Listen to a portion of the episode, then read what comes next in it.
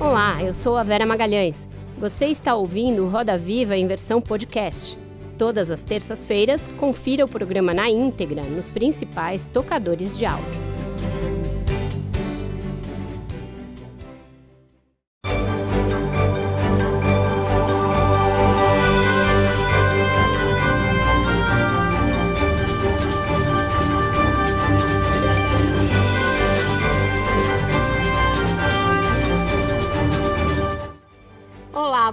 Noite. Sejam bem-vindos ao Roda Viva. Estamos ao vivo para todo o Brasil pela TV Cultura e emissoras afiliadas. Também é possível acompanhar o programa pelas plataformas digitais e pelo app Cultura Play, a qualquer hora e de qualquer lugar do mundo.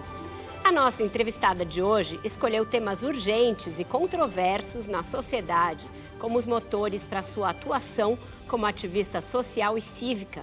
As entidades que ela coordena ou integra atuam na defesa da regulamentação da cannabis no Brasil em seus diversos usos e também na defesa do desmonte da chamada guerra às drogas.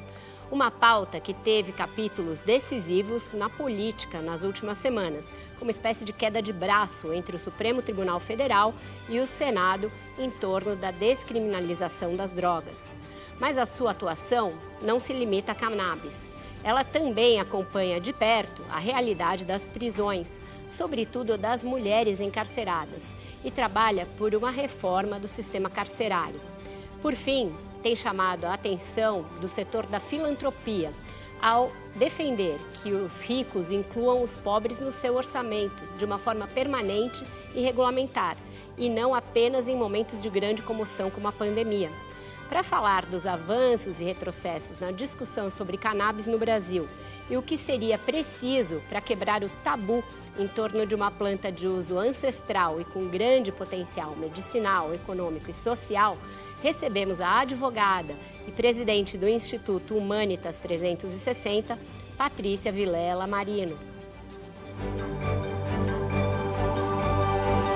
Patrícia Ripper Leandrini Vilela Marino nasceu em São Paulo em outubro de 1970. É bacharel em Direito pelo Mackenzie e foi aluna convidada do curso de Filantropia e Terceiro Setor na Universidade de Harvard. É integrante do Conselho de Desenvolvimento Econômico Social Sustentável do Governo Federal e do Conselho Nacional de Política Criminal e Penitenciária do Ministério da Justiça. Foi eleita pela Forbes uma das 20 mulheres mais poderosas do Brasil é casada com Ricardo Vilela Marino, acionista e executivo do Itaú. Para entrevistar a Patrícia Vilela Marino, nossa bancada de hoje é composta por Denis Russo Burgerman, editor-chefe do Greg News, Fernanda Mena, repórter especial da Folha de São Paulo, Pedro Borges, editor-chefe da Alma Preta, Lia Riso, jornalista e socióloga, e Natasha Cortez, editora-chefe da Marie Claire, Contamos ainda com os desenhos em cima do laço do nosso Luciano Veronese. Boa noite, Patrícia. Muito obrigada por ter aceitado o nosso convite e estar com a gente aqui nessa noite. Boa noite, Vera, todos aqui da bancada, nossa audiência. E eu gostaria, se você me permite, de começar a nossa conversa tornando esse programa, que já é inclusivo, mais inclusivo ainda, fazendo a minha autodescrição. Claro, por favor. Eu sou uma mulher branca, de cabelos aloirados, olhos castanhos, eu tenho 1,75m, visto uma roupa azul marinho com uma listra vermelha e outra verde do Costurando Sonhos. E sou uma mulher do século 21. Sou mãe de uma criança pré-adolescente de 11 anos, estou casada há 25 anos com o amor da minha vida, meu confidente, Ricardo, e as minhas posições, elas expressam aquilo que eu comungo com meu núcleo familiar mas não dizem respeito à nossa família estendida e muito menos espelham as posições empresariais, tá. mas sim aquelas que eu represento. Tá certo. Eu queria começar te perguntando justamente um, uma coisa de caráter mais amplo. Queria te levar, é, te perguntar o que te levou a mergulhar nesse tema da cannabis. Há quanto tempo você está nessa jornada e o que você acredita que avançou e o que houve de retrocesso nesse período? Bom, eu começo esse ativismo articulador é, por volta de 2012, 2013 e eu me torno coprodutora do documentário Ilegal que estreia em 2014. Esse é um marco temporal bastante importante para mim. o que me levou um convite irrecusável que foi muito conflitante, quando um dos diretores me chama e diz que precisava ajuda para um assunto que eu tenho que ser muito sincera, não era a minha pauta naquele momento. Eu tinha acabado de me tornar mãe e me dei de cara com a situação de outras mães que mal podiam cuidar dos seus filhos. É, foi, um, foi tão conflitante, ao mesmo tempo foi tão impossível de falar não, que esse assunto se tornou uma missão na minha vida. Uhum, então, desde, e em, questão, em, relação aos retrocessos e aos avanços? Em retrocesso aos eu, eu acredito que esses anos têm sido anos de profundo letramento da sociedade brasileira. Avançamos. Avançamos porque naquele momento, Vera, nós, inclusive profissionais liberais, operadores do direito, eu como advogada, nós éramos ameaçados pela, pela OAB de sermos caçados. Hoje, a nossa representação, ela faz eventos e nos convida para sermos ali porta-vozes. Então, houve um avanço. A população brasileira que era contra o uso medicinal, hoje entende a necessidade do uso medicinal. Os retrocessos. Nós temos, desde 2015, um projeto de lei. Esse projeto de lei cumpriu com todos os ritos no Congresso e hoje repousa em algumas das gavetas do presidente da Câmara. Esse é um grande retrocesso, porque são mortes são medidas terapêuticas que podiam ter sido tomadas ao longo desses anos. Então, enquanto nós nos educamos, nós também clamamos que os nossos políticos entendam essa necessidade. Tá certo. Pedro? Olá, tudo bem? Patrícia, boa noite. Boa noite Entrando Pedro. nesse tema sobre, sobre cannabis, é, sobre drogas, os temas que você também aborda é a própria questão da política de guerra às drogas uhum. existente no Brasil, né? É, os principais alvos históricos dessa política são as populações pobres, negras, moradoras de comunidades e periferias. E hoje, dentro desses avanços que você sinalizou e mesmo de indicativos de possibilidades de descriminalização da, das drogas, já se inicia em movimentos sociais uma discussão do que, o que vem depois com a possibilidade do uso das drogas há um debate no Brasil sobre a possibilidade de reparação desses grupos uhum. que foram historicamente violentados. Uhum. Eu queria saber, se, é, na sua opinião, se a, a regulação do mercado de drogas no Brasil pode ser uma possibilidade de reparar esses grupos que foram historicamente violentados. Hoje o que a gente tem no nosso Congresso fala da cannabis não falam de todas as drogas. O projeto de lei 399 de 2015, ele, tem, ele, tem, ele está lá para legalizar o uso e depois a regulamentação do uso medicinal e do uso industrial do cânhamo.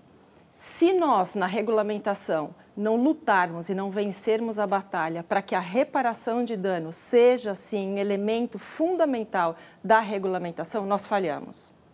É bem verdade que o projeto de lei que está lá, ele está longe de ser perfeito, Pedro.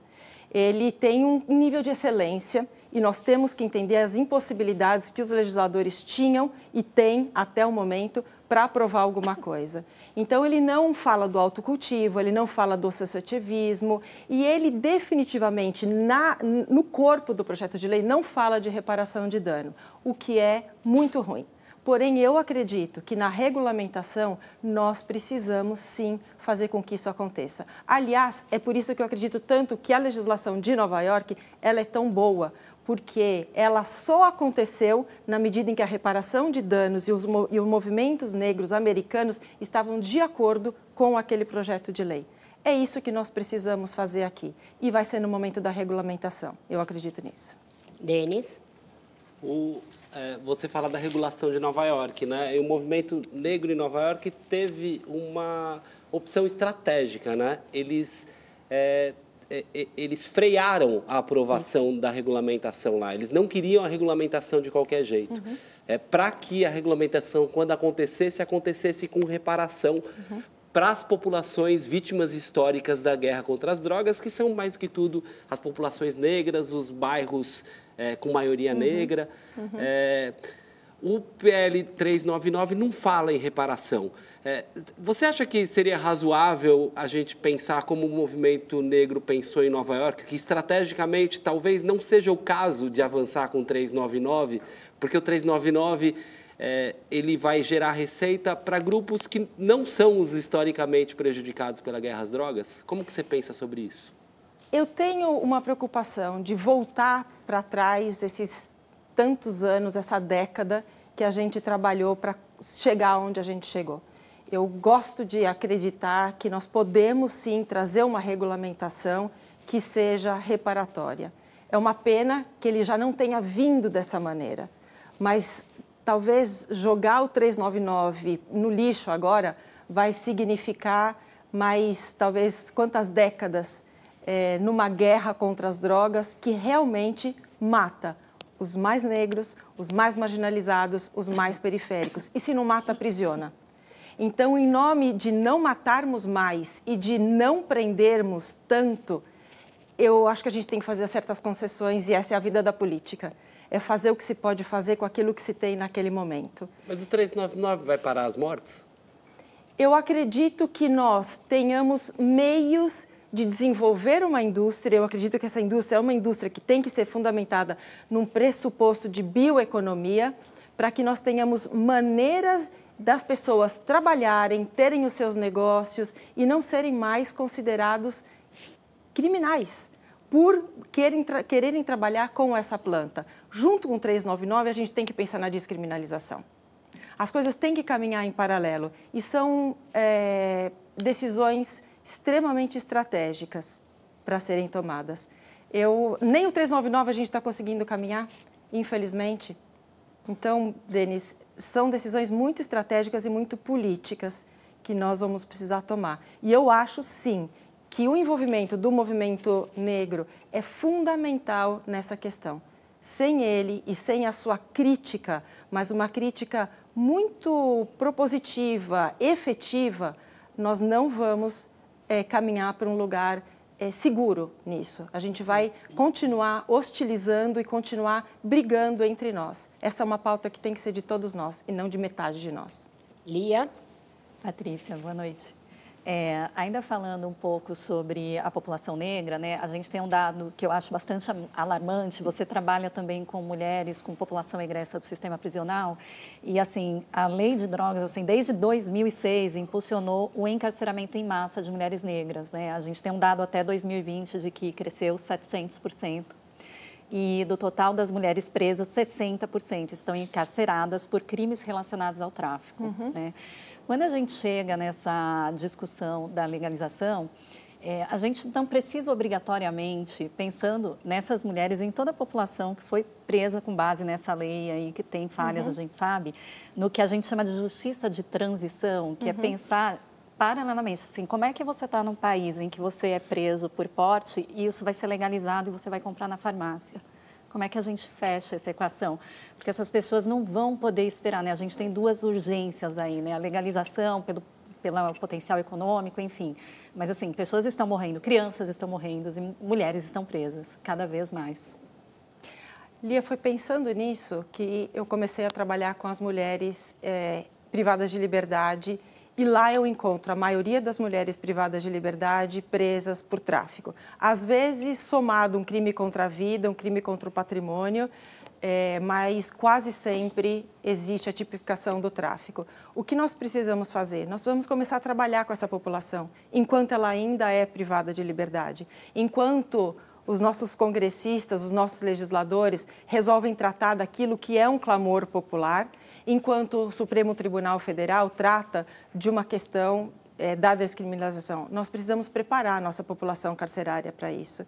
Eu acredito que é um movimento de justiça de transição, para que elas possam é, adquirir novos pensamentos, adquirir uma nova posição para com a vida, um projeto de liberdade sustentada e sustentável, com um trabalho onde elas possam aprender a gerir negócios e sair dali já donas, emancipadas das suas próprias vidas. Numa vida do corre, que era o que aconteceu antes e por isso elas estão Exato. aonde estão, Exato. todo esse processo cognitivo, intelectual, ele não existiu. Existiu uma mulher que muitas vezes foi levada ao cárcere pela companhia do seu companheiro, companheiro e que às vezes estava dormindo e o flagrante aconteceu na casa e essa mulher já foi levada e dali ela já não voltou mais. Então, tratar dessa população e da população feminina principalmente, nós temos cerca de 42 mil mulheres presas hoje, é uma questão absolutamente de dignidade humana. Para que essa mulher possa, enquanto na privação da liberdade, já começar a recobrar direitos sobre a sua vida, direitos que nunca lhe foram tirados. Um é da privação da liberdade. O direito à alimentação existe, o direito à educação existe, o direito a saneamento básico existe, o direito à segurança alimentar e de saúde feminina. Todos esses direitos, eles vão de alguma maneira ser suprimidos no cárcere. Tratar disso é tratar de uma justiça de transição, para que não haja reincidência e, quem sabe, essa mulher possa ser a empreendedora de uma nova economia, de uma bioeconomia. Fernanda. Boa noite, Patrícia. É, queria voltar para o tema da cannabis, ainda que a gente não tenha propriamente saído dele, é, que é uma indústria que existe no Brasil a despeito da criminalização do porte para uso adulto. E esse fim de semana teve um evento em São Paulo dedicado a cannabis, cujos corredores estavam lotados, o que é uma prova disso, né? Havia não só produtos medicinais, como estufas, substratos, acessórios, sedas. E, por outro lado, eh, eh, esse evento também eh, evidenciou pelo seu público que esse é um mercado bastante branco no Brasil. Uhum. Ou seja, esse é um mercado formado majoritariamente por pessoas brancas. E, por outro lado, você sabe muito bem, pelo trabalho que desenvolve com a sua organização nos presídios do Brasil, que os brasileiros mais afetados pela criminalização dessa mesma substância são homens negros e também mulheres negras e pobres, presos por tráfico ou atingidos nos seus bairros em operações com um resultado letal, que já mataram muitas crianças né, em comunidades vulneráveis do Brasil. Como é que você interpreta esse recorte racial dos dois polos desse mercado, um regulado e outro legal? E como tornar essa indústria mais diversa? Como conciliar esses, esses dois extremos? Fernanda, a gente vai precisar realmente é, olhar que numa economia que ela existe, ela só é ilegal nós temos uma população majoritariamente negra operando e não operando por é, vontade. Às vezes é operando por perseguição, por chantagem, por estarem achacados e, e obrigados a operar nessa, nessa ilegalidade. Do outro lado, a gente tem, como você mesmo disse, uma possibilidade de se criar uma economia cada vez mais branca. É completamente errado. Se nós não criarmos maneiras de fazer com que esta seja uma bioeconomia e que coloque o ser humano no centro das suas questões, e colocar o ser humano no centro das suas questões é tratar de reparação histórica. É cada um fazer a sua meia-culpa. De que nós criminalizamos, porque, na verdade, o que nós sempre tivemos foi um medo muito grande um medo que vem de um século XVIII, XIX, XX, nós estamos no século XXI.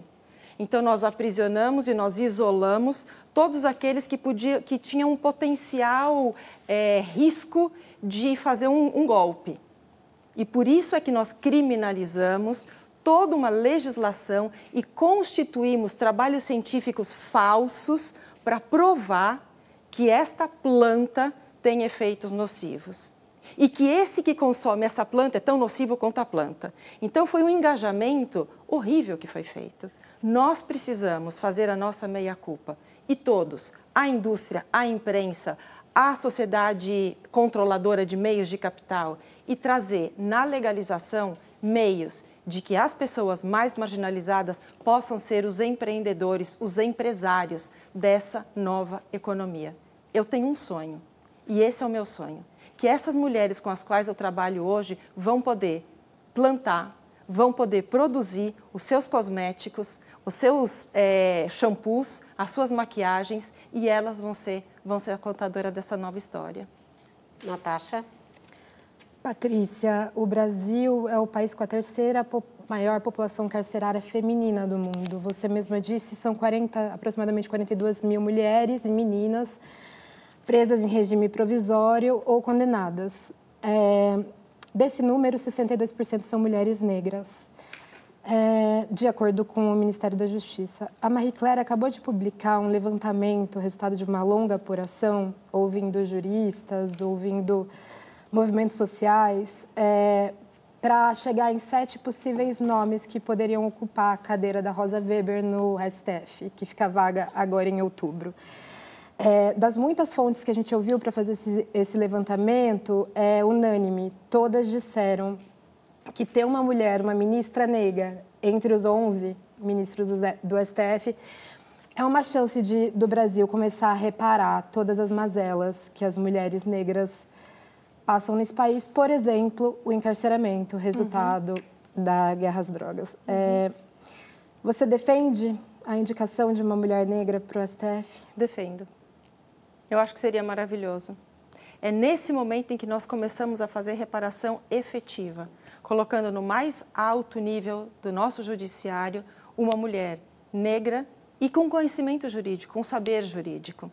Sabe por quê? Porque o fato de nós termos 42 mil mulheres presas hoje é, pode ser um número grande, mas esse número talvez não nos compadeça tanto ou não nos toque tanto, porque a gente não conhece, ou a maioria das pessoas não conhece, como vivem essas mulheres.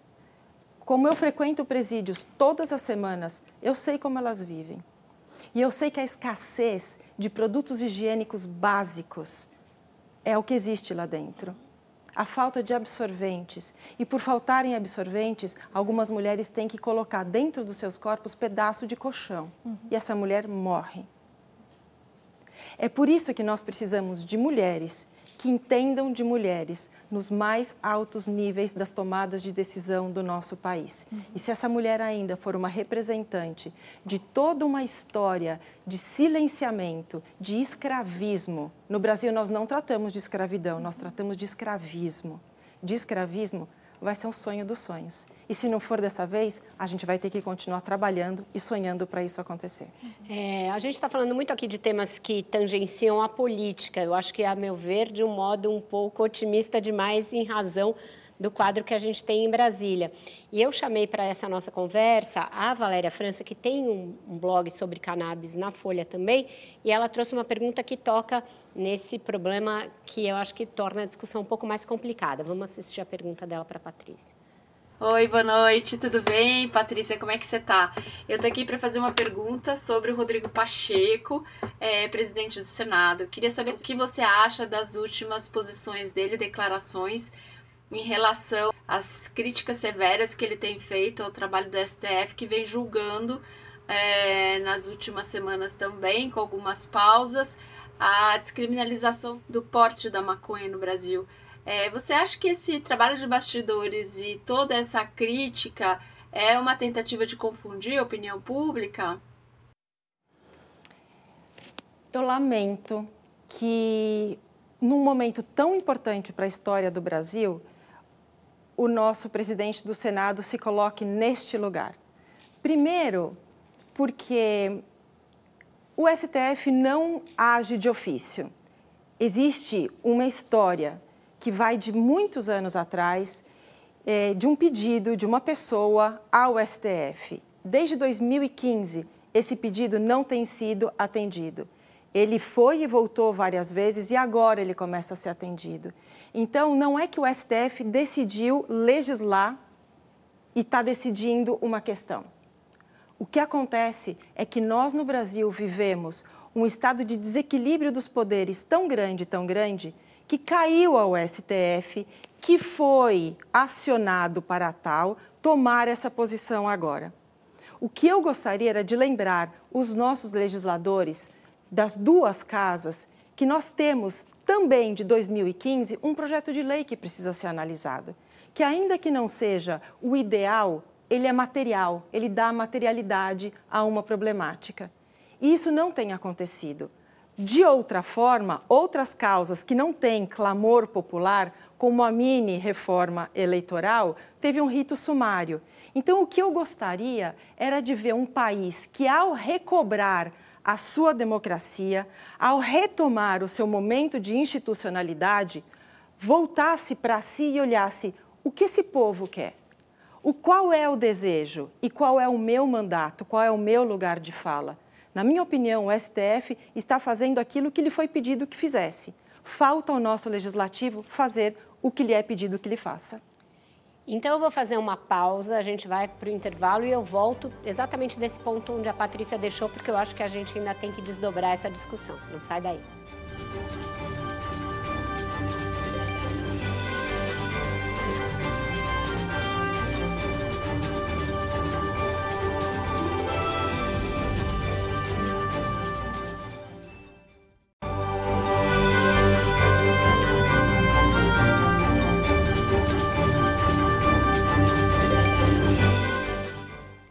Estamos de volta no, com Roda Viva, que hoje recebe a ativista e advogada Patrícia Vilela Marino.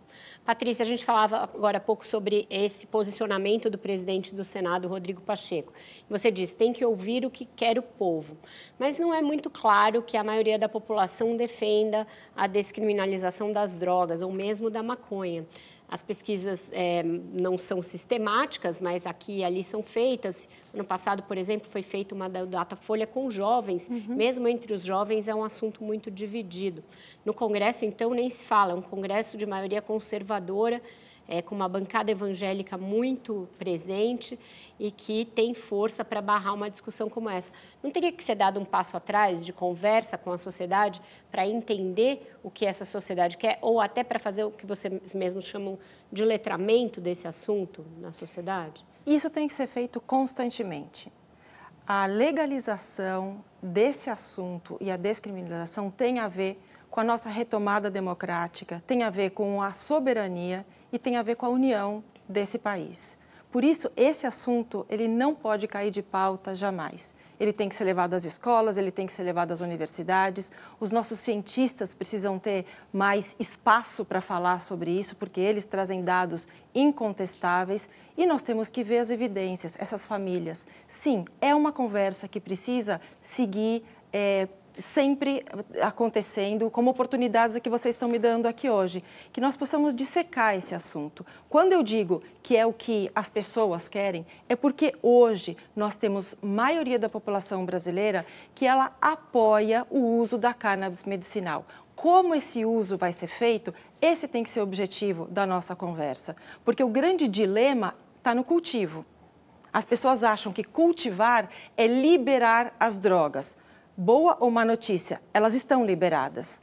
Porque hoje o jovem que quiser ou a pessoa que quiser, ele tem acesso, inclusive, a uma droga socialmente aceita, ao álcool, ao tabaco e as outras drogas, porque hoje o que mata não é a cannabis ou a maconha, é o fentanil. Então, essas drogas já estão liberadas. O que nós precisamos é ter um debate de desmistificação de tirar os dogmas da frente, de saber que aqui nós temos uma planta que traz um ganho histórico reparatório, uma economia, um bem-estar e saúde. Em drogas que já estão liberadas, nem legalizadas, é liberadas, nós não temos nada disso. E a gente precisa saber do que a gente está falando. A gente está falando de cannabis, a gente não está falando do prensado nem do baseado. Uhum. Ali a que estava pedindo. É, mas eu acho que eu queria voltar nessa coisa do conservadorismo, porque né, nesses últimos anos a gente assistiu isso em todas as esferas, né, inclusive na, na classe médica. Queria te, eu vou trazer um paralelo. Uhum. É, acho que em meados de 2018 houve uma grande campanha do Ministério Público que renomeou a lei do estupro para a lei do minuto seguinte. Uhum. Isso aconteceu entre outras coisas porque teve uma pesquisa entre os profissionais de saúde, inclusive do Centro de Referência para Aborto em Condições Legais, em que muitas vezes as mulheres não eram atendidas e a alegação dos profissionais de saúde é que eles não entendiam a lei, eles tinham medo, ah, mas se não tem o BO, depois eu posso ser é, criminalizado, enfim. E aí, em meados de fevereiro, o governador de São Paulo, Tarcísio, é, assinou a lei de autoria do Caio França, né, que garantiu o fornecimento de produtos à base de cannabis pelo SUS de São Paulo, né, uhum. que é uma ótima notícia, né, mas a gente sabe, a divergência existe ainda entre a classe médica, né, é um, um, um ambiente muito conservador, né, se uhum. a gente uhum. olhar, inclusive, a margem de eleitores do nosso antigo presidente entre esses profissionais. E eles estão preparados para receitar isso? Então, assim, me parece que é, é importante. O debate, óbvio, você falou, a gente tem que falar, desde 2015 vem avançar, vem avançando. Mas, assim, ele está olhando para tudo mesmo? Ou a gente está só batalhando por essa liberação e depois liberou? O que, que acontece? Porque essa é uma parte fundamental para isso funcionar, que é a classe médica que diverge demais. Sim. Sabe que é um, um ponto fundamental vai ser incluir o tema nos cursos de graduação de medicina, porque hoje o tema é tratado em pós-graduação. Trazer o tema para os cursos de graduação já vai descortinar uma série de problemas. E não só do benefício, mas da legislação também, né? Que exato. essa é a maneira, ah, eu vou ser responsabilizado. Exato, exato. E, e colocar os conselhos na, na, nessa discussão, porque nós temos visto conselhos tomando medidas extremamente politizadas inclusive antes de eleições. Para quê? Para fazer com que esses médicos tenham ainda um pavor maior de serem reprimidos de alguma maneira. Nós vamos precisar olhar para esse tema como um tema de saúde, de dignidade humana. Enquanto conselhos, enquanto políticos, enquanto médicos, enquanto profissionais liberais da saúde, do direito, olharem para esse tema como um tema de dogma, como um tema religioso, como um tema de pauta política, Ideologia, de marketing né? político, é, e não como um tema de dignidade humana, de saúde, todos estamos pecando ao mesmo tempo. Denis? Patrícia, é, você falou no bloco passado que tem um sonho, né? O seu sonho é de que é, pessoas pouco privilegiadas na sociedade, como por exemplo as egressas do sistema prisional, tenham oportunidades no mercado de cannabis. Uhum. É, eu queria perguntar para você sobre esse sonho. Pelo seguinte, em qualquer mercado, quem tem capital, quem tem contatos, conhecimento, quem tem informação, vai ter vantagem. Uhum. No mercado como esse, que é um mercado com complicações é, é, é, é, de regulação, por exemplo, regulatórias, é, legais, isso é, é, um problema maior ainda. Uhum. Né? A vantagem de quem tem privilégio é maior ainda num mercado com tantas complexidades. Uhum. É, você fala de um lugar de privilégio, né? Você, você eu, lendo aqui a descrição é, que a Forbes fez do seu marido, ela descreve ele como membro de uma dinastia bancária brasileira comparável aos Rothschilds. Né? Você, você fala de um lugar de grande privilégio. Você é uma ativista dessa causa, mas você é também uma investidora desse mercado. Né? Quando você sustenta, por exemplo, o Green Hub, que uhum. é uma iniciativa uhum. em parte sua é, de estimular empreendedorismo canábico. Uhum. É, a, a, sensação que eu tenho é que a tendência é que é, tenha mais dinheiro para ser feito pelo Itaú aí do que pelas, pelas periferias.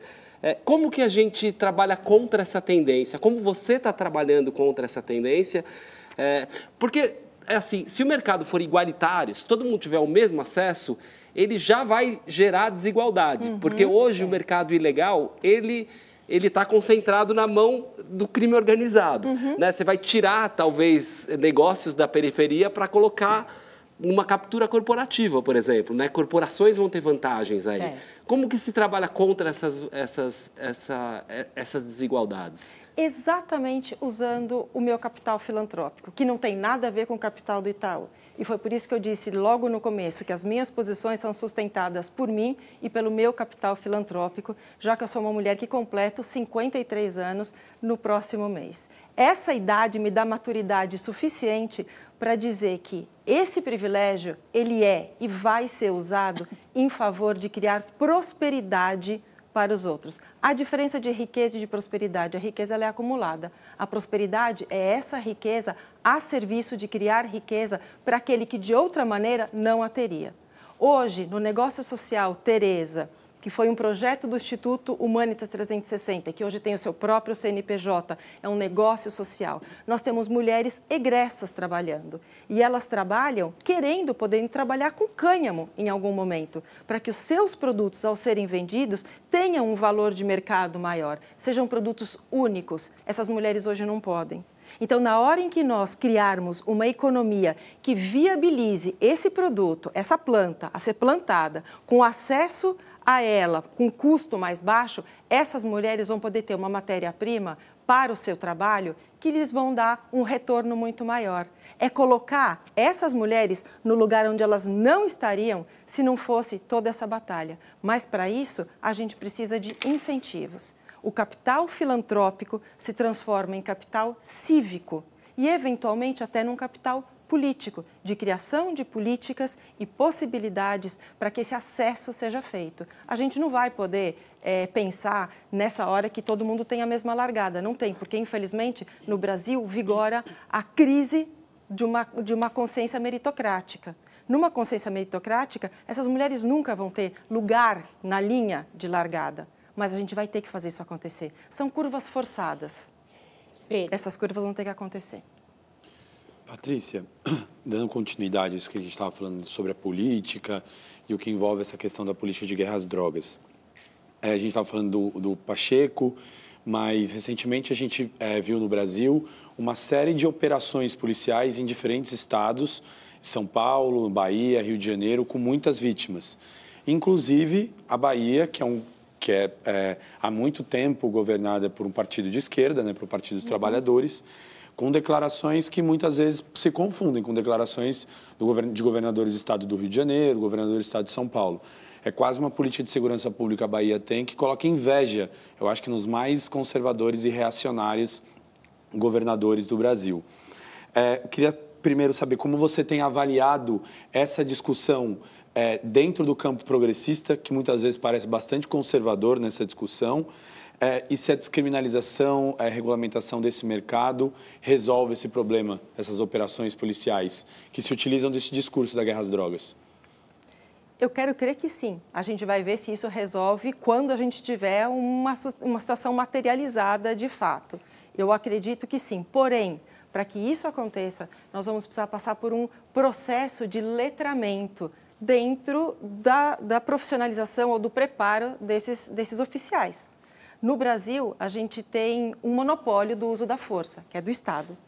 Contudo, nos últimos anos, nós temos visto uma disputa do monopólio do uso da força. Pelo Estado, tem sido disputado por quase um Estado paralelo que existe no Brasil, que é o do crime organizado. Nós vamos ver como isso vai acontecer quando a gente conseguir ter uma, um outro cenário. Hoje é especulativo eu te dizer que isso vai mudar ou não vai mudar. A mudança vai vir de uma mudança de cultura. E mudar a cultura, infelizmente ou felizmente, demora um pouco. Hoje, o que a gente vê nas polícias do, dos estados, elas são de direcionamento dos seus governadores. As polícias são, o, o armamento ou o policiamento, ele é ele é, ele é vindo de uma orientação estadual, não de uma orientação federal. O que nós temos visto na orientação federal é uma recondução, uma reorganização, um resgate da institucionalidade e um movimento de é, preparo maior da força. Isso vai ter que acontecer nos estados também. E eu não tenho é, tanta esperança assim, infelizmente. E esses governos progressistas que têm esse discurso também bastante conservador? O discurso progressista que se materializa conservador não é um discurso progressista, é um discurso mar... de marketing político. O discurso, é, ou ele se materializa e por isso você o verifica, ou então ele é um fake news, ele é uma falsidade. E é o que a gente tem visto. Né? Natasha. Patrícia, voltando para a questão das mulheres encarceradas no Brasil e ainda falando da agenda do STF, a ministra Rosa Weber deve pautar a DPF 442 é, que julga a descriminalização do aborto no Brasil até a 12ª semana de gestação. O dado que eu tenho aqui é que a criminalização do aborto no Brasil causa pelo menos um processo na justiça a cada dois dias contra uma mulher. Por mais que essas mulheres não sejam efetivamente presas, elas carregam nas suas histórias a marca da judicialização, que, por exemplo, as tiram do mercado de trabalho é, e podem, por exemplo, ir para os mercados marginais, o tráfico. Uhum. É, o aborto também é um dos grandes tabus da sociedade brasileira. É, a sua clandestinidade é uma das principais causas de morte materna. A gente está cansada de saber que quem morre e quem é judicializada são mulheres negras e mulheres pobres. Qual é a sua posição, enquanto cidadã, é, quanto à descriminalização que o STF deve pautar devem Lembrando julgar. que essa é uma outra pauta de bola dividida com o Congresso que não aceita que o Supremo trate desse assunto, né? Exato. É uma outra pauta que a gente precisa trazer discussão para a sociedade civil. Porque senão qualquer legislação, qualquer arcabouço jurídico que tenha êxito no Congresso, ele acaba sendo aquela lei que não cola entre a gente e no chão da fábrica. Então é um, é um assunto que precisa ser muito, muito, muito trabalhado. Agora, deixa eu te contar uma coisa. Quase todas as mulheres que eu conheço dentro do cárcere foram mulheres vítimas de abuso. Foram mulheres que passaram por situações exatamente assim. Que poderiam ah, abortar legalmente. Exato. Tá. Uhum. Foram mulheres que passaram por situações assim. E são mulheres extremamente marcadas por essas situações. Não tem uma mulher que não passe por uma situação dessas e que não fique marcada.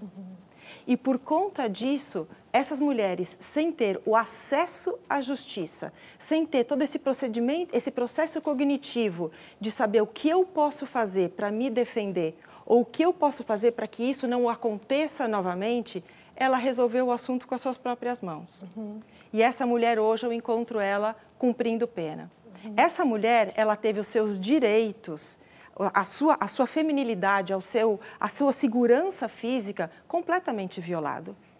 E pessoas que têm os seus direitos violados se tornam dessensibilizadas. E ao se tornarem violadoras dos direitos de outros, nem sempre ela tem essa situação completamente esclarecida para ela. O que nós precisamos é olhar com todos os nossos privilégios, com toda a nossa consciência e com todo o nosso preparo de cognição, olhar para essas pessoas com esse olhar de dignidade, com esse olhar de empatia e de compaixão. E que os nossos legisladores possam fazer isso, porque isso não vai torná-los menos eficientes. Ser empático e ser compassivo não vai fazer de nenhum legislador brasileiro ser menos eficiente, ser menos produtivo, eh, ganhar menos votos. Quem sabe é o contrário. Isso, Fernanda? isso significa que os legisladores deveriam é, olhar para que as mulheres pudessem decidir pelos seus próprios corpos? Porque você não me respondeu propriamente. Sim, eu acho. Eu acho que a mulher tem que ter uma decisão pelo seu próprio corpo. Fernanda. Queria eh, voltar um pouco a essa queda de braço que está havendo entre o Supremo Tribunal Federal e agora o- a presidência do Senado em torno da questão da descriminalização do porte de drogas para uso pessoal. Existe, eh, bom, está todo mundo atrasado claramente nessa pauta, né? Você falou do projeto de lei que está desde 2005. A ação ah, no Supremo também ocorre desde esse ano, ou seja, sete, eh, oito anos, né, que nós estamos aguardando essa decisão. E existe uma posição que avalia que o- a maior parte dos, dos ministros tem se posicionado para descriminalizar eh, determinada quantidade apenas de maconha. É, e exi- existe uma posição que acha que essa é uma visão é, elitista sobre o tema, porque as pessoas mais, os usuários mais vulneráveis de drogas como crack, por exemplo, vão continuar sendo presos como traficantes e cumprindo pena como tal. Ah, qual que é a sua opinião sobre essa questão? A questão do STF, ela começa, como eu disse antes, o judiciário não age de ofício. Ele tem que ser pedido, Provocado. digamos assim, provocado, exato. E, e essa questão, ela começa com uma provocação. E o objeto dessa provocação trata do uso da maconha. Por isso é que hoje eles estão, os, os ministros podem dar o seu voto como eles é, bem entenderem, mas hoje eles estão, eles estão ficando circunscrito ao objeto do pedido, que é a maconha. Eu acredito que, para que nós não tenhamos mais polêmicas em cima disso, ficar circunscrito neste momento ao que foi pedido é de bom alvitre, diríamos no direito. Agora, Patrícia, o que o Rodrigo Pacheco fez foi apresentar uma proposta de emenda à Constituição. Ele quer incluir no artigo 5 da Constituição, que é um dos mais completos e dos mais importantes da Constituição, uma menção clara a que consumo e porte de qualquer tipo de droga em qualquer quantidade é crime. Então, isso seria não só é, um contraponto ao que o Supremo está fazendo, seria é, voltar algumas casas. Exato. É, então, eu acho que o nosso debate está um pouco descalibrado aqui, porque a gente não está com a real temperatura do que está acontecendo. Você, como uma ativista desse setor, você, falou, você tem ido a Brasília, que você é integrante também do Conselhão. Uhum. Você nota, por exemplo, do ministro Flávio Dino ou do presidente Lula alguma intenção de mexer nesse vespeiro e, por exemplo, tentar é, dissuadi-lo de fazer isso? Justamente a formação do Conselhão, Vera, já foi uma retomada democrática dos conselhos. E me parece que o, a intenção do presidente é que os conselhos debatam isso, porque eles tendem a refletir uma vontade popular. No Conselhão, nós somos mais de 200 pessoas e 88 projetos, grupos de trabalho foram apresentados. Dos 88, 16 estão consumados e serão é, colocados em prática em, em, diferentes momentos. Então, essa, esse é um debate, é um fórum qualificado para esse debate acontecer, para o letramento acontecer, para as escutas ativas acontecerem. Se o presidente tem uma posição ou não, eu não sei, eu gostaria que ele tivesse. Se o, o, ministro tem uma posição ou não, até hoje, de todas as conversas que eu tive com ele, eu não cheguei nesse assunto. Mas, ao me escolher para estar, inclusive, no Conselho Nacional de Políticas Penais e Criminais, eu acredito que sim, pelo menos existe uma abertura de, de, de, de, de debate, de conversa, de pontos de vista. E é isso que nós precisamos é, no final das talvez contas. Talvez não dê tempo, porque eu acredito que uma PEC com esse, esse texto, ela passa. No eu Senado não e passa sei, na porque Câmara. eu acho que ela vai ser extremamente polêmica. Primeiro, que é incluir no artigo 5 da Constituição, que trata de direitos, uma, uma, uma obstrução. Então, pra, desse, dessa, eu, desse, desse, desse ponto de vista, eu já creio que há alguma inconstitucionalidade bastante sustentável aí. Uhum. É, e, e, e, dizer que vamos fazer isso com todas as drogas, são com todas as drogas mesmo? E cadê a bebida? Vai fazer isso com a bebida? Vai criar um fuzuê na indústria de bebida. O álcool. Vamos incluir o álcool nisso? Vamos incluir uh, as, as drogas farmacêuticas nisso? a, indústria, a Big Pharma, a indústria farmacêutica, vai dar cambalhota. Então, uhum. eu, eu, duvido que isso realmente é, vá, vá, vá prosperar. Tem tempo de mais Tem, uma? Tem, para mais uma. Curta. Porque você mencionou os grupos de trabalho do Conselhão e um desses grupos surgiu é, por ideia sua, por sugestão sua, que é justamente um GT de substâncias psicoativas. Eu não sei se vocês já se reuniram, se já estão conversando, é, mas se você é, pode nos dizer um pouco o que, que pode sair desse grupo e que chance isso tem de prosperar? Tem já debate? Tem, tem debate. É, é dentro do meu grupo tem debate. E eu estou buscando cientistas para que a ciência brasileira da melhor qualidade, do melhor nível de, de graduação, possa participar desse debate e eu tenho, tenho tido gratas é, surpresas é, com o nível que os cientistas e os médicos querem participar disso. Porque as pessoas estão vendo que existe uma oportunidade de nós conversarmos. Quem sabe aquela oportunidade que a gente teve lá atrás, no primeiro voto do ministro Gilmar, e que depois, 2015, e tudo isso ficou parado? Então, eu creio nessa oportunidade de nós conversarmos sobre mercado, de nós conversarmos sobre ciência, de nós conversarmos com os movimentos sobre a historicidade do que isso representa. E estar lá é uma grande responsabilidade. Primeiro, mais que nada, é parar de reclamar e começar a trabalhar. Então, com isso, a gente fecha o segundo bloco, vai para mais um intervalo e volta já já, conversando aqui com a Patrícia Vilã Maria.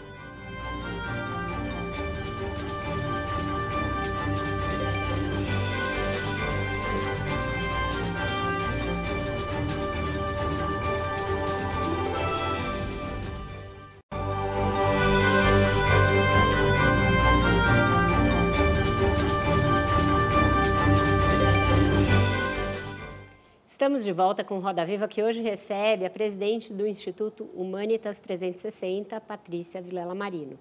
A gente está falando de assunto que é controverso, que é a descriminalização da droga para uso, né? Mas, como você mesma disse, a, o uso medicinal tem ganhado mais adesão e tem sido menos controverso. Mas, ainda assim, a regulamentação é muito é, deficitária ainda. Tem sido feita primordialmente pela Anvisa, uhum. que não é um legislador. Uhum. E aí também tem idas e vindas. Uma das mais recentes é que ela permitiu o uso medicinal para vários fins, mas proibiu o consumo da flor é, da planta da cannabis, uhum. que tem aí uma indicação de vaporização com efeito é, maior. Queria que você explicasse o que isso significa e por que, que é um contrassenso, já que liberou o óleo, liberou o extrato, proibir a flor in natura? A proibição, ela não tem efetivamente nenhuma comprovação científica. Foi uma decisão política e eu me reservo até o direito de pensar qual é o lobby que nos teve por detrás disso. Fato é, e isso sim, com comprovação científica, que o uso das flores para determinadas enfermidades ele é muito necessário, pela, pelo rápido efeito, pela rápida absorção que esse uso tem. De novo, nós continuamos a falar de saúde, de bem-estar, de medidas terapêuticas, de dignidade, tanto para a pessoa que precisa usar, quanto para esse familiar. Por um outro lado, existem interesses comerciais e empresariais. Algumas, algumas, algumas marcas deixam de ser vendidas nas prateleiras porque o uso da flor é muito mais eficiente do que o uso daquele óleo.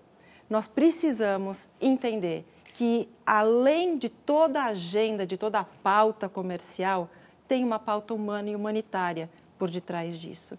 E se nós tivermos que proibir alguma coisa, se eles têm que proibir alguma coisa, me tragam as provas tão contundentes quanto a comprovação científica do uso. E elas não existem, Vera. Fernanda. Patrícia, Pouca gente sabe de uma história que eu sei que você conhece também, que nos anos 80 o Brasil foi palco de um experimento que pautou o uso medicinal da cannabis. Né? Ele foi conduzido por um cientista brasileiro pioneiro na pesquisa de cannabis, o Elisardo Carlini, da Unifesp, junto com o químico israelense Rafael Mecholan, que foi o homem que descobriu o THC e o CBD nos anos 60. Esse estudo foi feito com crianças com epilepsia refratária grave e apresentou resultados muito impactantes. Mas, mesmo publicado, ele ficou numa gaveta, digamos uhum. assim, por 30 anos. Até que mães e pais de crianças com essa doença descobriram esse estudo e passaram a usar esse tratamento com resultados muito impressionantes, que hoje em dia todo mundo conhece. Que oportunidades o Brasil perdeu nesses 30 anos? E quais ainda hoje perde por conta de, da, da, da regulamentação deficitária do uso medicinal da cannabis do Brasil? Obrigada por me relembrar isso, porque foi parte, eu usei palavras muito parecidas no discurso que eu fiz na ONU no ano passado. Primeira vez que as Nações Unidas abriram suas portas para tratar desse tema. Se a gente antes falou quais foram os retrocessos, mas também quais foram os avanços, eu creio que esse já foi um avanço, pelo menos de caráter político. Agora, para retomar uh, o que você me perguntou, e você pode me perguntar de novo? O que, que o Brasil perdeu nesses 30 claro. anos? E o que nós perdemos, nós perdemos vidas, isso é verdade. Na gravação do documentário Ilegal, uma criança morreu no meio das nossas gravações. A mãe do Gustavo perdeu o Gustavo. E se nós não trouxermos esses exemplos pontuais, de novo, nós estamos falando sem nos compadecermos da dor do outro. Nós perdemos vidas, nós perdemos qualidade de vida para os familiares que acompanham os enfermos das doenças é, prescríveis, é, prescritíveis nós perdemos um avanço científico que poderia ter colocado o Brasil no mesmo lugar de protagonismo que o Brasil assumiu quando ele quebrou as, as patentes e assumiu os genéricos e quando nós fizemos o tratamento da, do HIV. O Brasil foi protagonista mundial em dois cenários muito, muito contundentes. E nós perdemos esse protagonismo. Nós perdemos o protagonismo de produzir ciência, nós perdemos o protagonismo de produzir economia, nós perdemos o protagonismo de produzir remédio feito no Brasil para brasileiros e para brasileiras. Nós perdemos o protagonismo, inclusive econômico, porque dentro da portaria 344, o cânhamo industrial está enquadrado junto com a cannabis. E, portanto, nós perdemos a chance de ter uma indústria de cosméticos de produtos veterinários, de produtos eh, de arquitetura, de engenharia e vários outros, sem falar na economia sustentável dessa planta para alimentação e para regeneração de solo, uhum. nós perdemos muito. Natasha? Patrícia, eu quero falar um pouco da tua experiência no, no corpo a corpo da filantropia. É, em uma entrevista para um canal de YouTube, me perdoa, não lembro, o, o, não anotei o nome do canal, mas você respondeu que você era vista pelo empresariado como uma pessoa de alta periculosidade. É, por tratar os temas que você trata, mas você é uma mulher branca, integrante de uma das famílias mais ricas do país. É, se essa pessoa não te, não te dá alguma passabilidade para ser talvez a pessoa ideal para trazer assuntos tão espinhosos, e eu queria te ouvir um pouco sobre esse enfrentamento esse, com esse empresariado que precisa financiar as tuas pautas. Olha, só quem vive dentro de mim sabe que eu não sou a pessoa ideal para falar sobre essas pautas, porque é um constrangimento diário que eu vivo comigo mesmo. Primeiro, porque eu tive uma educação conservadora. Eu cresci achando que todo skatista era maconheiro, portanto, se ele era maconheiro, ele não podia, ele era ruim. Que todo surfista era maconheiro. Hoje eu adoro skate, hoje eu surfo. Então, é um, é um conflito diário de mim comigo mesma, me desconstruindo para me construir de novo parte disso foi um letramento muito forte é que eu, que eu achei que eu precisava passar para que essa pessoa pudesse ter é, pensamentos menos programados do que aqueles que, que ela herdou. Então, viver comigo mesmo é um desconforto. Portanto, eu não acho que eu seja a pessoa ideal. Mas eu sou uma pessoa com sede de justiça. E para que eu não me tornasse a justiceira, eu resolvi abraçar o, a justiça social. E é essa justiça social que eu creio que essa, é, esse ecossistema canábico traz para todos nós. É uma oportunidade de você criar é, situações até então desconhecidas dentro do nosso país e rever situações das quais eu e o meu grupo somos altamente responsáveis. Eu me coloco no lugar de responsabilidade, Natasha é, culpa me, me paralisaria, mas esse seria talvez um lugar fácil de estar.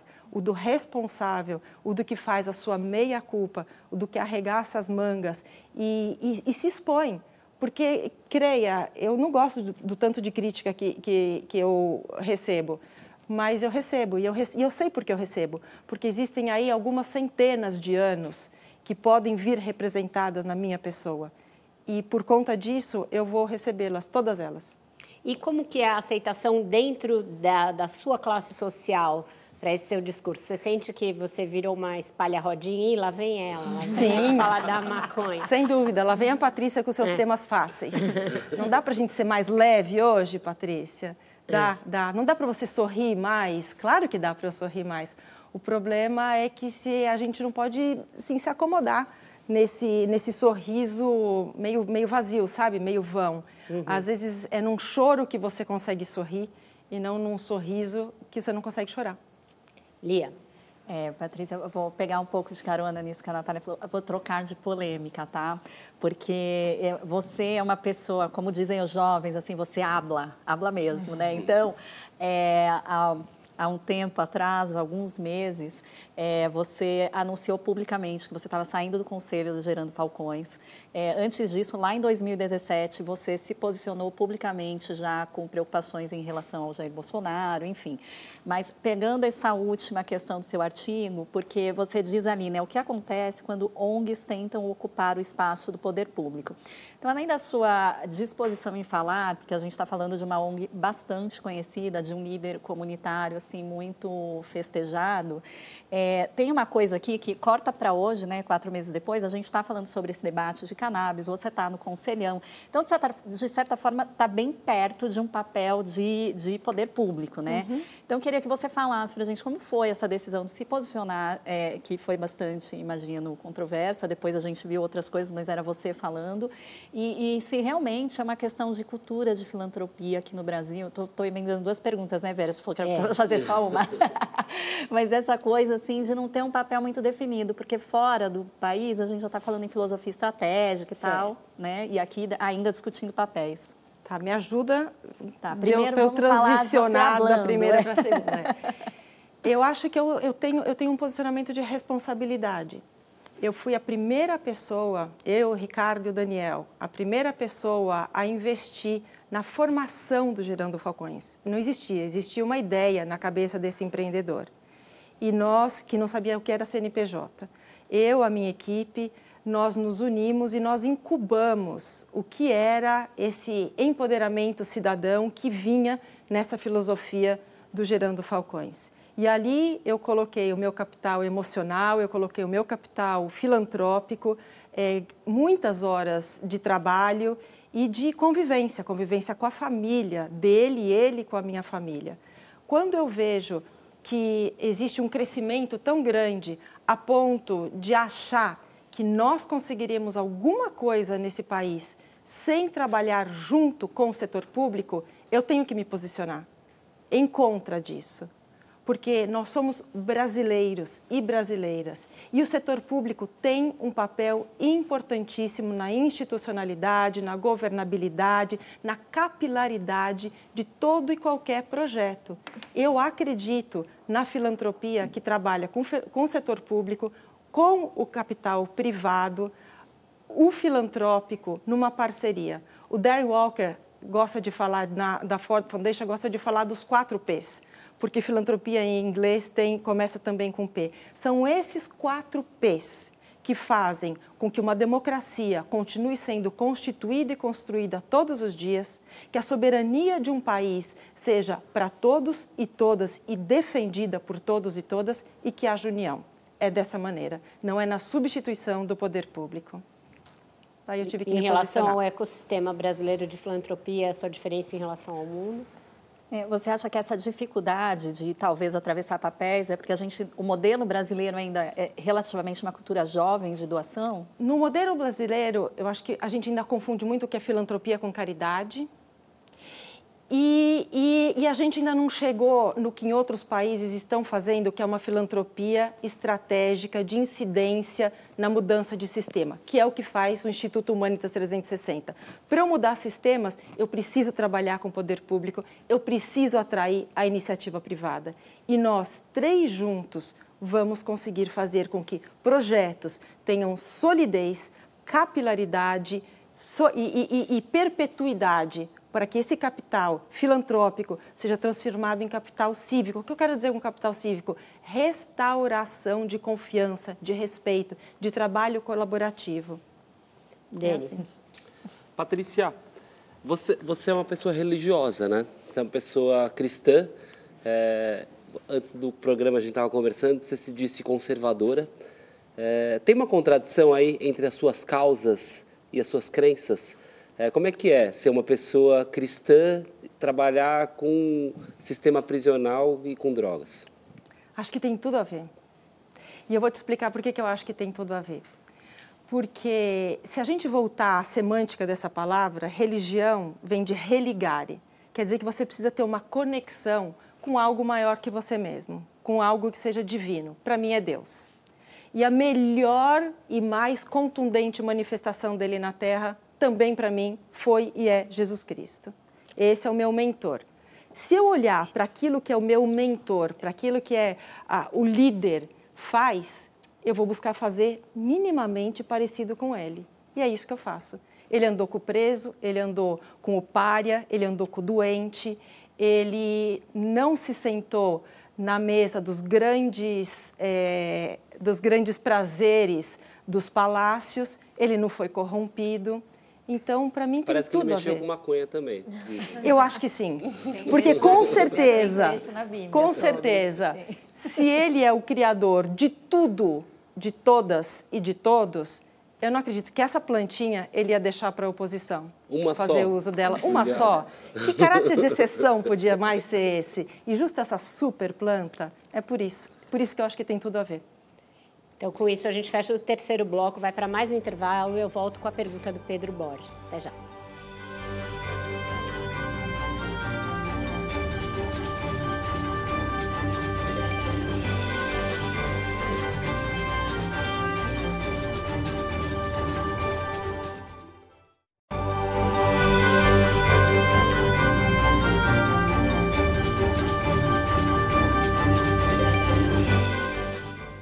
Estamos de volta com o Roda Viva. Quem vai perguntar para a Patrícia Vilela Marino agora é o Pedro Borges. Pedro. Patrícia, dando continuidade, a gente estava falando sobre religião e a gente também já falou sobre sistema carcerário. O Brasil, né, com a terceira maior população carcerária e a Humanitas 360 tem um trabalho, você mesmo falou que frequenta toda semana, visita presídios. Mas você, a, a Humanitas não está sozinha nos presídios brasileiros. Uhum. A igreja evangélica tem uma presença hoje muito grande nos presídios brasileiros. E eu queria saber como você enxerga a presença da igreja evangélica nos presídios brasileiros em um país cujo Estado se diz laico. Junto com a igreja evangélica, outras manifestações religiosas acontecem dentro dos nossos presídios. É bem verdade que talvez a manifestação e a presença da igreja evangélica seja muito maior. Eu entendo que se as pessoas que estão lá pedem e precisam de apoio espiritual, religioso de alguma maneira, elas precisam ser atendidas. Não foi essa a opção que eu fiz. A opção que eu fiz foi conviver com essas pessoas como aquele que é o norteador da minha vida fez. Conviver com essas pessoas e dar a elas oportunidade de ter uma vida digna na, depois desse momento de cárcere, porque é um momento que deve ser visto como transitório. Apesar das penas no Brasil serem é, cumpridas, e principalmente as penas de tráfico, por ser equiparado a um crime hediondo, serem penas longas, nós precisamos tratar disso como um momento transitório na vida dessas pessoas. E é dentro dessa transitoriedade que eu trago o empreendedorismo no formato do cooperativismo social, eu trago assistência jurídica, apoio psicológico, é, de assistência social inclusive, quando elas me pedem algum apoio espiritual.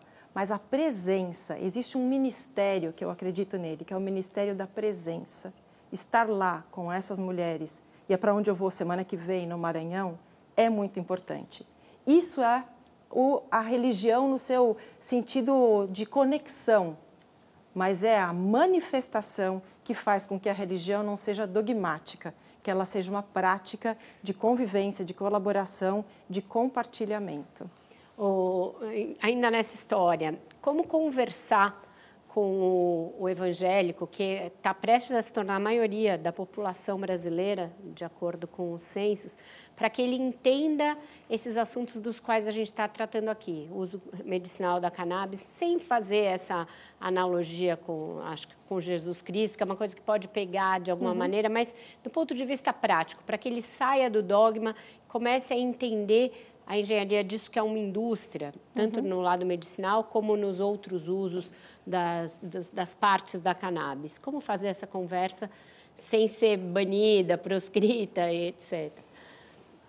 O que, que é o ponto fundamental do Evangelho? É você servir, é você se doar. E é você, ao se doar, entender o ponto de vista do outro. Uhum.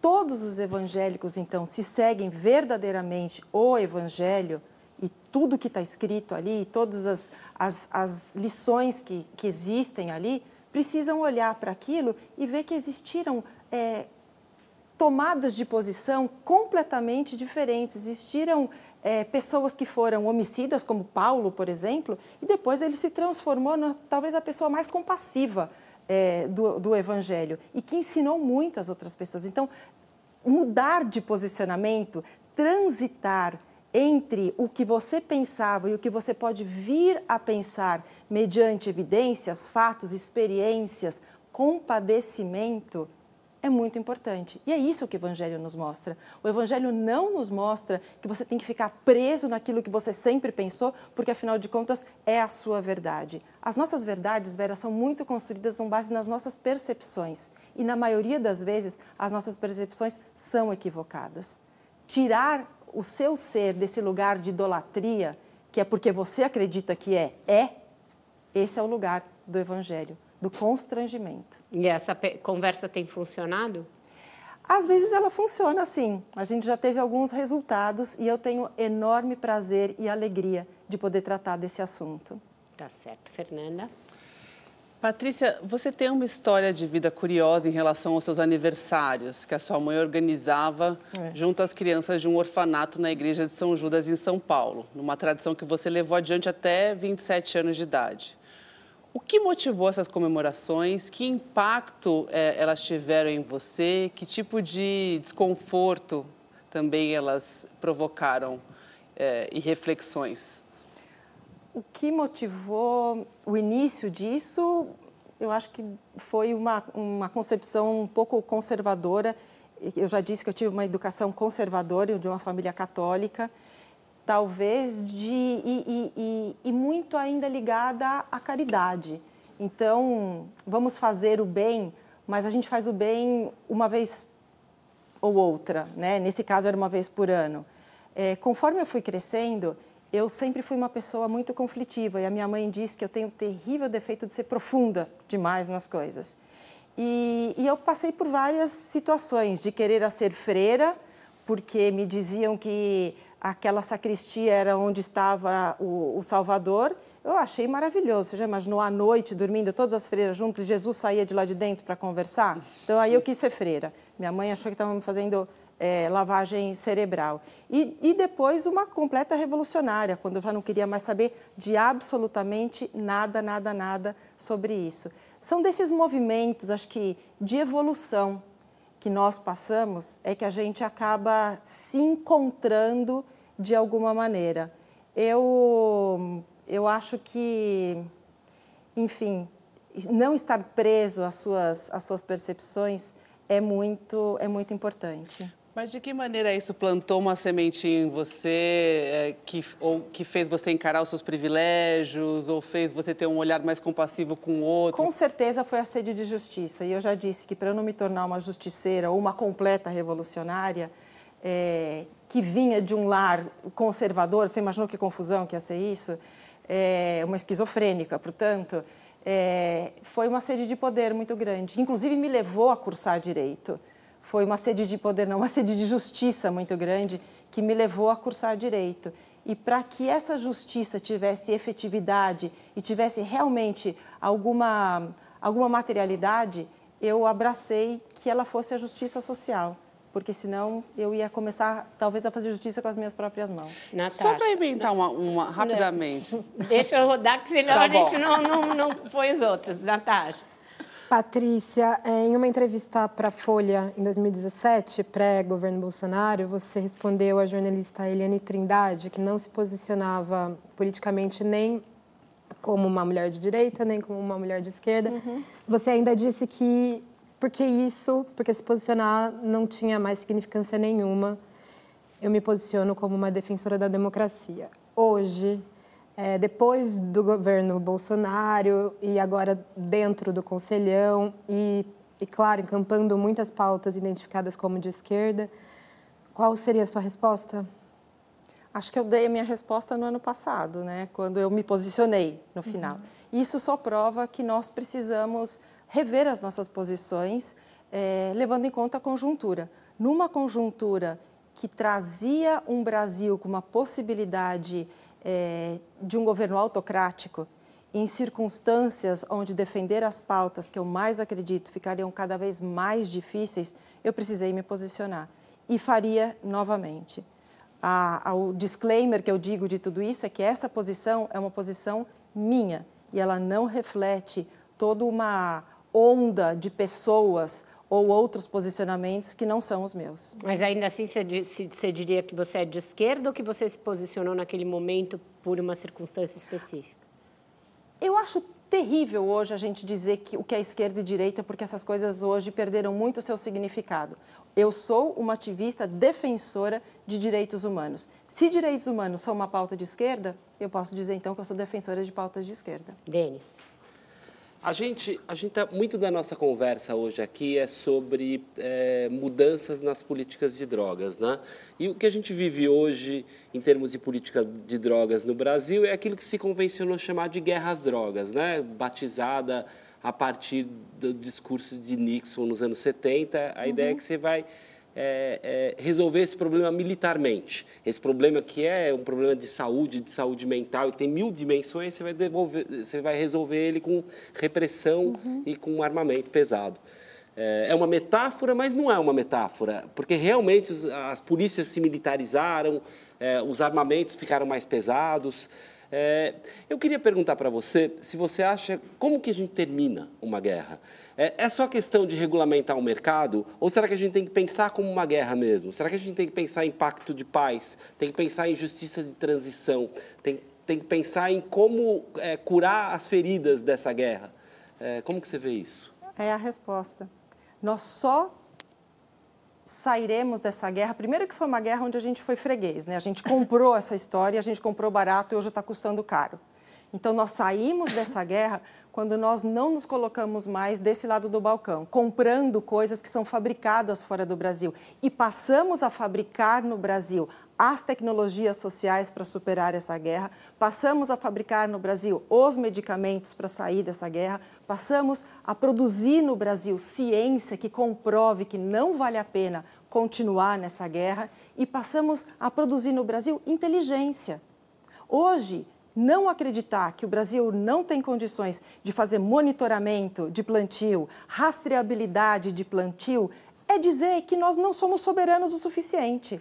Nós temos tecnologia para sair dessa guerra e podemos produzir mais tecnologia para nunca mais entrar nessa guerra e para dar exemplo para o mundo de que não vale a guerra, muito menos a guerra contra as drogas. Tinha que ter uma Embrapa Cannabis? Oh, e por que não? É, faz parte das conversas, faz parte desse grupo de trabalho conversar com esses pesquisadores. A mesma Embrapa que conseguiu fazer melhoramentos genéticos tão importantes e que colocou o Brasil num cenário mundial tão avançado, é essa Embrapa que nós precisamos trazer para essa conversa. Lia? É, Patrícia, Vou pular de volta para outra polêmica, um pouquinho. É, você já fez alguns artigos, já deu entrevistas defendendo que seja menos burocrático para a iniciativa privada participar mais de filantropia, enfim. E, por outro lado, quando você falou numa entrevista sobre a contratação de mão de obra carcerária pelo setor privado, você declarou: é desigual. Mantém a desigualdade na medida em que dá para a iniciativa privada incentivos de várias naturezas, inclusive exclusão de passivo trabalhista, e não dá ao contratado uma contrapartida à altura. Queria que você explicasse se, assim, né, aqui eles estão ganhando bastante, mas ali você fala, tem que desburocratizar um pouco para incentivar mais. Como é que é isso? Hoje a gente tem me mecanismos, e, é, e esse é o trabalho que eu faço hoje no Maranhão, de você poder trabalhar com esta pessoa privada de liberdade sem vê-la é, simplesmente como uma mão de obra, como Barata, uma alocação que... de mão de obra. Tá. Infelizmente, a lei de execuções penais, ela trata disso de uma maneira muito indigna, porque a iniciativa privada é convidada a contratar essa mão de obra, a esta mão de obra é pago três quartos do salário mínimo, algumas taxas são retiradas desses três quartos do salário mínimo e ficam para a dependência carcerária. Essa pessoa, então, recebe menos de três quartos do salário mínimo e nenhum benefício previdenciário. Portanto, uma mulher que passou oito anos da sua pena de privação de liberdade costurando lingerie é, de calcinha, ela não tem a menor chance de ser contratada por essa empresa que não recebe nenhum incentivo para essa contratação, porém recebe sim incentivos tributários e zero de passivo trabalhista para que essa mulher seja contratada. Então é desumano, é desigual, é perpetuar o escravismo na sociedade brasileira. Se nós considerarmos que a maior parte da nossa população carcerária ela é negra, ela é pobre, ela é periférica, ela teve os seus direitos a saneamento, a segurança alimentar, a educação, a transporte, todos eles, se não sequestrados, minimizados. É uma situação extremamente injusta e foi a essa situação que eu me insurgi é, quando eu trabalhava no governo do estado de São Paulo. E porque existia uma pretensão ou uma intenção bastante significativa de é, privatização do setor. E, e, pareceu que a Humanitas, então, era a persona não grata, na medida que o que nós fazíamos e continuamos fazendo é tratar que esta pessoa tenha ali, sim, minimamente a possibilidade de fazer escolhas na sua vida, porque o direito de escolha não lhe foi cerceado na sua punição. Certo. Com isso, então, a gente fecha o quarto bloco, vai para o último intervalo do Roda Viva e volta já já para o encerramento do programa com a Patrícia. Não sai daí.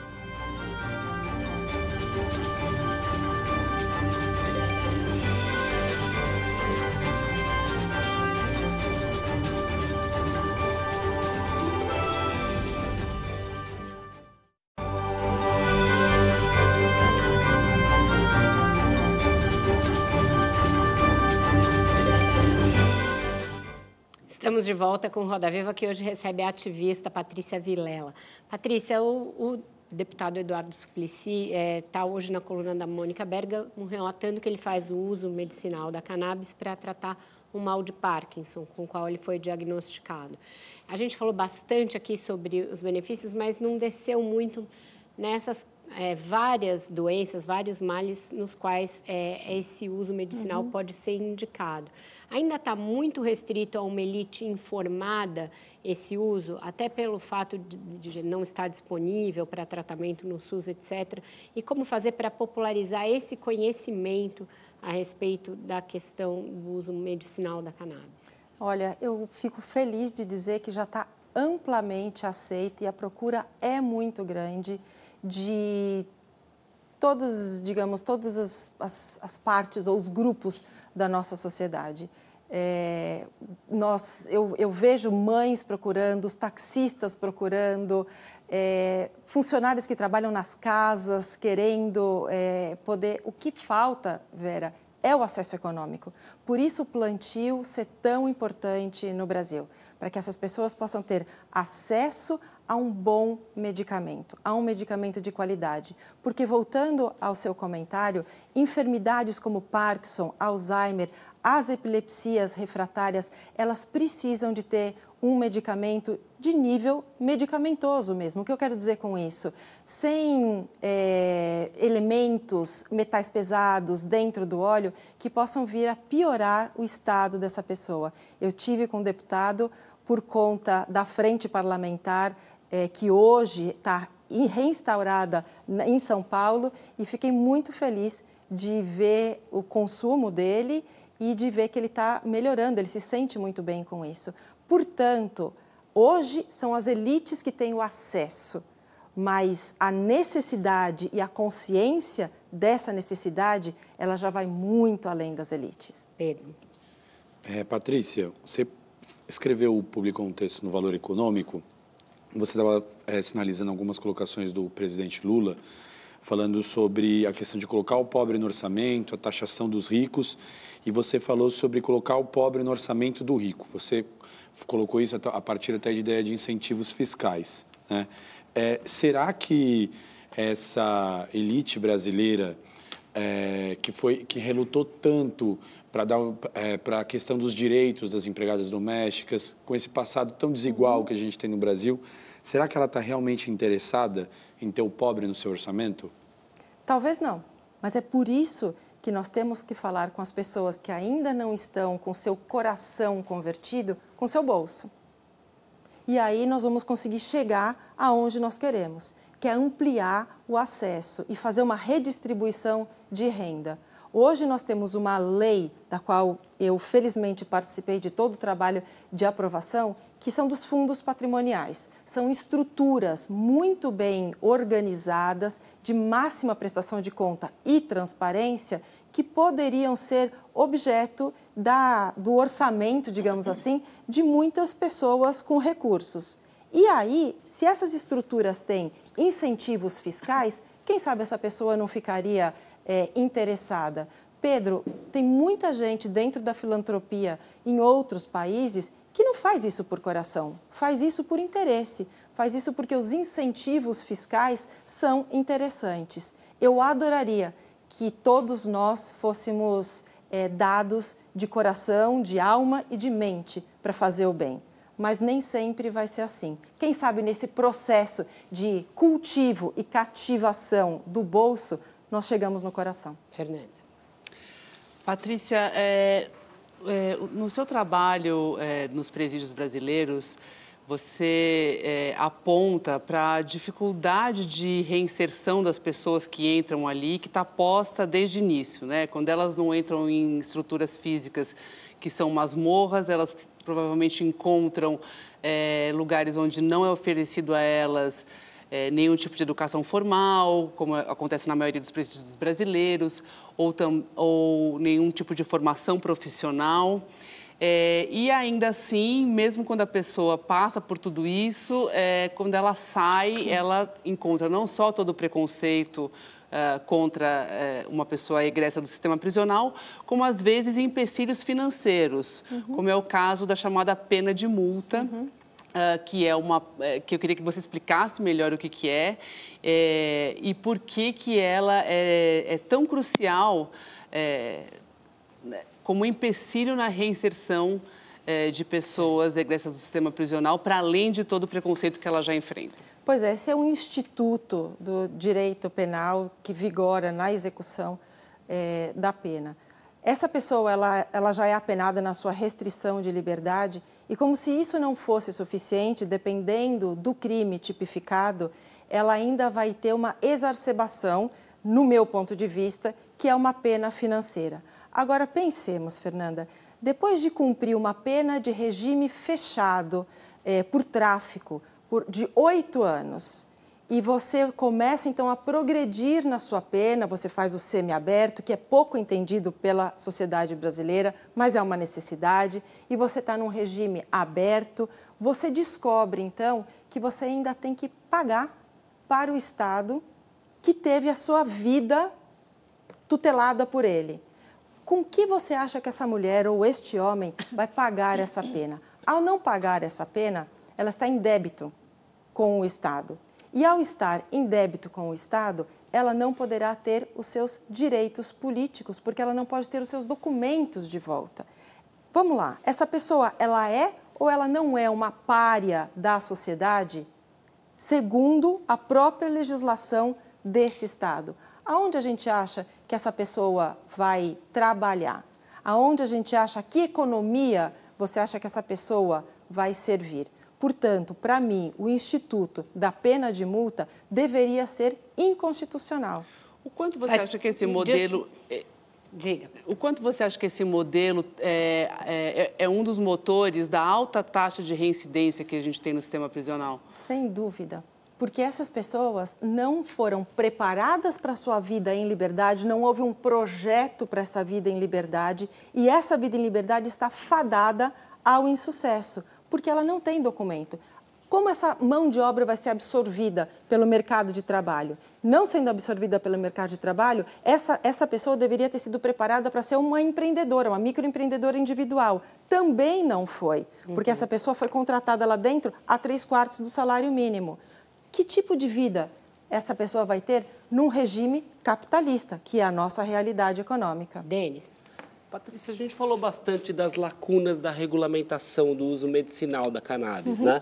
Do fato de que o Congresso não legisla sobre isso, porque é um tema delicado politicamente. Na, na ausência de regulamentação, a Anvisa eh, tomou algumas iniciativas, mas o que aconteceu mais do que tudo no Brasil, isso a gente não falou até agora, foi desobediência civil, né? É. Surgiu um monte de gente cultivando para uso próprio, que conseguiu autorização judicial, e surgiram muitas associações de pacientes. Uhum. São mais de 100 hoje em dia. Uhum. Algumas delas... E, provavelmente mais de 100 mil pessoas uhum. beneficiadas por essas associações. Algumas é, tem, é, fornecem para dezenas de milhares de pessoas, né? tipo a Abrace lá na Paraíba, mas tem várias também. Certo. Todo mundo sabe da Abrace, mas tem várias. É, o que, que, o que, que acontece com as associações se legaliza a cannabis medicinal? O que, que devia acontecer? Eu acredito que as associações vão ter que criar certos padrões para a sua produção. Por quê? Porque nós estamos falando de cannabis medicinal, correto? Então ela é um remédio. E a gente não pode ter qualquer tipo de remédio sob pena ou sob prejuízo de prejudicar essa vida. Eu acredito que as associações devam continuar existindo e esse vai ser um outro momento das nossas outras batalhas dentro de uma guerra. Ganhar uma guerra, a gente tem que ganhar várias batalhas. E é por isso, é fazer com que as associações venham a cada vez mais elevar o seu produto, para que esse produto seja cada vez mais crível, cada vez mais padronizado, que hajam posologias, e algumas delas já estão fazendo isso. Existem hoje associações que são completamente, é, quase pequenas farmacêuticas brasileiras é, produzindo o seu, o seu produto, como você disse, com milhares de pessoas sendo atendidas e sendo bem atendidas. Natasha. Ah, Patrícia, um, acho que o consumo recreativo talvez seja o maior dos tabus nessa história toda. O que, que O que você diz para a sociedade sobre isso? Como desmistificar essa ideia? É o direito ao prazer? Como isso funciona? Acho que a primeira coisa é dizer que ele já existe. A gente, a, o PL 399 não legisla sobre ele, o que não quer dizer que ele não existe. Então, ele já existe, o consumo recreativo. O que eu gostaria de dizer é que eu gostaria de ver um consumo recreativo com algo de qualidade, não um consumo recreativo com um produto que esse sim frita miolos. Porque neste consumo recreativo que nós temos hoje, não há cannabis. E se há, há minimamente. O que existe são vários ácidos, o que existe são é, é, fezes eu tenho que falar isso, é uma coisa completamente hedionda, nojenta o que existe. Esse sim, frita miolos, faz mal à saúde. Se nós tivermos que ter um consumo recreativo, que ele fosse de qualidade. E o que a gente faz com aquela máxima de que a maconha seria a porta de entrada é mentira. outras drogas? É uma mentira. A maconha é a porta de saída, porque estudos científicos comprovam é, mitigações usando a maconha, inclusive para o crack. Então, é uma falácia. Eu quero comprovação científica. Lia, para encerrar o programa. Para encerrar, Patrícia, juntando tudo que a gente falou aqui, todas as discussões, elas passam, é, a, a, ponta é mais ou menos o mesmo perfil de população, é população negra, periférica, sobretudo mulheres, enfim. E, e essas discussões estão todas passando pelo Conselhão, onde a gente tem ali uns 30%, se eu não me engano, de, de pessoas negras uhum. participando, tem gente ligada à favela, mas assim, é gente que talvez esteja pela primeira vez circulando nesse lugar e eles são a ponta, sem desmerecer alguém com o seu repertório. Essas pessoas estão sendo ouvidas, isso está sendo levado mesmo? Eu Não é token? eu estou fazendo um movimento enorme no Conselhão, indo todas as semanas a Brasília para conversar com as pessoas. Nós passamos, tem uma demanda reprimida de conversas, de reuniões, de, de debates a serem feitos. Nós passamos tempos de silenciamento, de amordaçamento, de ameaça. Hoje, cada dia conta, porque muito em breve nós já temos uma pré-campanha presidencial acontecendo. Cada dia conta res, no resgate da nossa democracia, da oportunidade de exercer o direito ao debate nos fóruns e nas jurisdições adequadas. Perfeito. Tá certo. Obrigada, Patrícia. Muito obrigada por essa entrevista. Muito obrigada. É isso, nosso programa chegou ao fim, ao fim. Além de agradecer imensamente a Patrícia Vilela Marino pela entrevista, também agradeço esse time que conduziu a conversa comigo. Denis Russo Burgerman, Fernanda Mena, Pedro Borges, Natasha Cortes e Lia, Lia Riso. Luciano Veronese, obrigada a você, sobretudo, pela audiência a cada semana. A política, a religião, a economia, a justiça, a ciência, a medicina têm sido perigosamente misturados no Brasil nos últimos anos. É preciso dotar essa discussão sobre o uso medicinal da cannabis e também o debate mais amplo sobre a descriminalização ou não das drogas no Brasil de dados, no lugar de dogmas ou interditos. Entrevistas como a de hoje ajudam a aclarar pontos importantes e, quem sabe, a que mais gente reflita sobre os aspectos que ficam ocultos num tema com enormes implicações econômicas, sociais e de saúde. Você fica agora com o Senhor Brasil e o Roda Viva volta na próxima segunda-feira, sempre às 10 da noite. Espero você até lá.